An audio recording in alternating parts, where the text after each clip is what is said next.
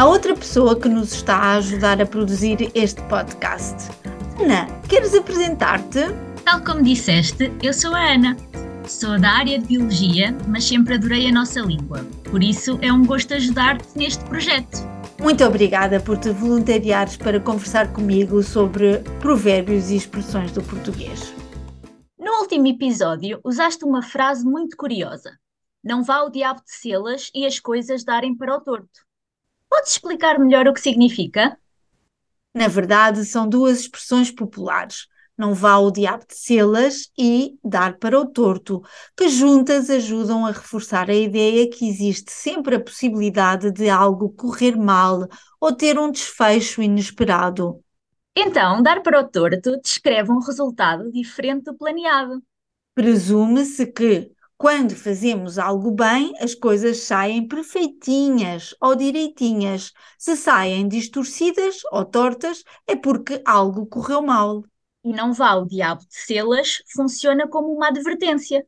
Mesmo quando as coisas parecem estar a correr bem, ou, sobretudo, quando tudo parece estar a funcionar como planeado, devemos preparar-nos para qualquer eventualidade.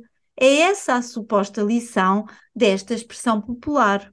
Tudo porque o diabo é visto em muitas culturas como uma criatura traiçoeira, que está sempre a planear algo para nos enganar, e daí o aviso que ele possa estar a engendrar algo que irá fazer descarrilar o nosso plano ou distorcer os resultados que pretendíamos alcançar. É importante estarmos preparados para o que der e vier. Não vá o diabo de selas, ou melhor dizendo, não aconteça algo que estrague os nossos planos, pois, como diz a sabedoria popular, mais vale prevenir do que remediar.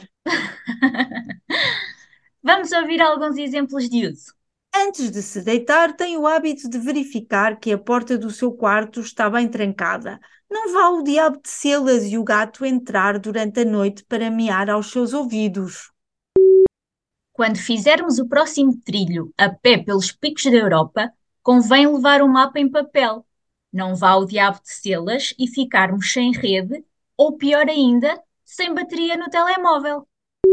Precisamos de pensar num plano B. Não vá o diabo de selas e o plano A não funcionar.